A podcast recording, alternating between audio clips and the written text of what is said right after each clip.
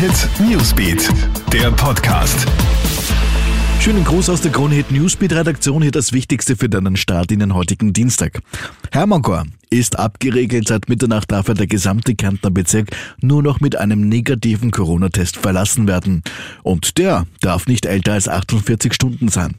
Die Polizei wird streng kontrollieren. Logistisch ist die Abregelung eines ganzen Bezirks aber natürlich eine große Herausforderung.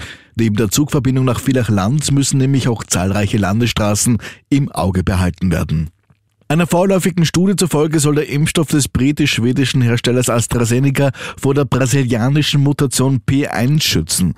Auch gibt es Hoffnung auf Seiten von BioNTech Pfizer, deren Vakzin zeigt in einer neuen veröffentlichten Studie, dass es die brasilianische Variante des Coronavirus neutralisiert.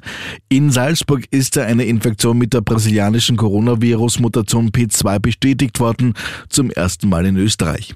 97 Prozent der Schwarzer lassen sich impfen. Über 48.500 von 50.000 in Frage kommenden Bewohnern des Bezirkes Schwarz, die besonders von der Südafrika-Mutante betroffen sind, haben sich bis zum Anmeldeschluss gestern Abend für eine Impfung angemeldet. Die EU stellte hier eine Sondertranche des Impfstoffes von BioNTech Pfizer zur Verfügung.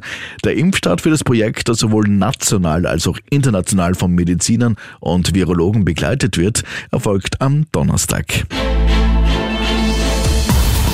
Hit Newsbeat, der Podcast.